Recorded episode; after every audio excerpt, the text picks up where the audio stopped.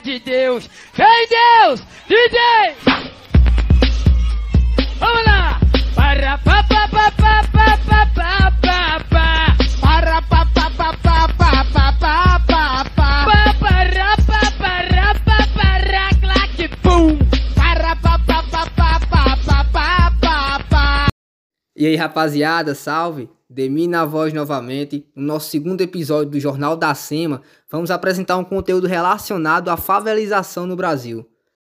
Só que dessa vez o nosso podcast será um pouco mais dinâmico, terá um pouco mais de interatividade com a comunidade, onde os internautas irão tirar algumas dúvidas relacionadas à favelização no Brasil. E Renatinha Bluetooth, Daiane do Grau, Flavinha do Pneu e Priscilinha PJL irão sanar essas dúvidas. Morro do Dendê é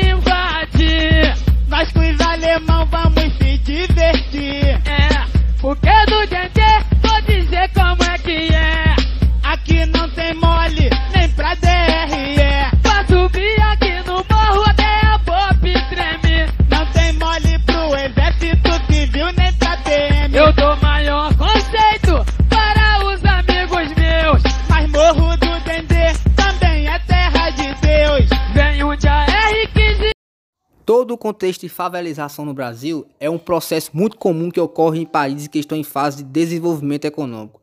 Ou seja, é um processo típico, característica típica que ocorre nos países subdesenvolvidos, semiperiféricos ou periféricos, como muitos autores chamam. E todo esse desenvolvimento econômico vai gerando ali aquele crescimento desordenado das zonas urbanas, aquele crescimento acelerado, desordenado, onde a ausência de um planejamento político, a ausência de um planejamento urbano que auxilie as comunidades, as zonas urbanas a se adequarem em localidades propícias às zonas de vivência, às zonas de, de, de habitação, vai gerando todo aquele crescimento desordenado. Né? E isso tudo influencia a segregação urbana, onde várias comunidades, várias casas acabam se amutuando umas com as outras eh, em territórios muito eh, pequenos, de certa forma. E toda essa segregação urbana vai gerando graves problemas sociais para as cidades, como por exemplo a marginalidade, a violência, a clandestinidade e principalmente as zonas insalubres de sobrevivência nas comunidades, como por exemplo residências precárias que não têm nenhuma uma, uma possibilidade de sobrevivência humana. Tem mais um de pistola e outro com dois oitão Um vai de na frente,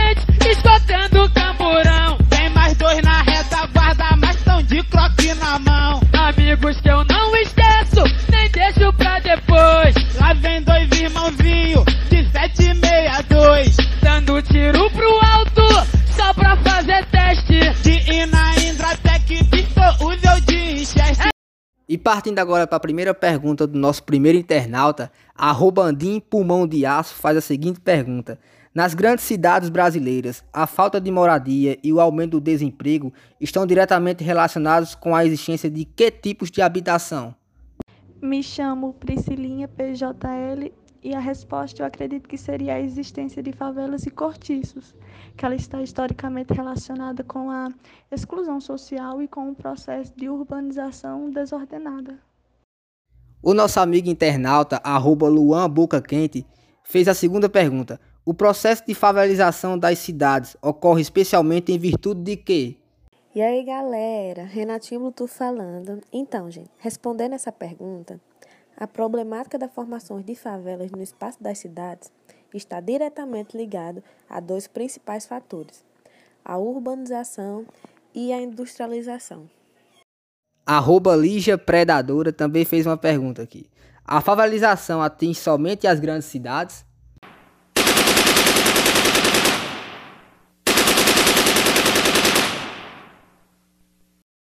Interrompemos esse canal para noticiar uma briga de facções criminosas.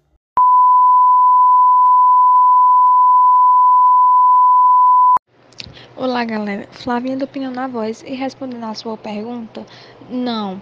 As favelas não atingem só grandes cidades. A nossa, por exemplo, é uma cidade pequena do interior que não temos ajuda do governo, ajuda federal, e com isso dificulta muito o nosso meio de vida, nossa, é, nosso dia a dia. As comunidades hoje em dia tem um número grande de pessoas que passam por, por essas dificuldades sempre. E por último, a nossa querida internauta Eu Danizinha fez a seguinte pergunta: No processo de favelização, há acúmulos de problemas? Quais são eles? Salve, salve galera, aqui é Daiane do Grau na voz. Como a falta de infraestrutura, ausência de saneamento básico, perigos ligados a catástrofes naturais como escorregamentos superficiais de terras, alagamentos, soterramentos, etc. É visível que em algumas favelas não há coleta e tratamento de esgoto. As construções são inapropriadas, possuem cabos de eletricidade, telefonia, internet clandestina, falta de asfalto e planejamento nas vias. Processo esse resultado de um sistema social que não os vê como devida importância e sempre marginalizando e excluindo socialmente. É necessário sempre acreditar que um sonho é possível, que o céu é o limite e você truta é imbatível, que o tempo ruim vai passar, é só uma fase, que o sofrimento alimenta mais a sua coragem, que a sua família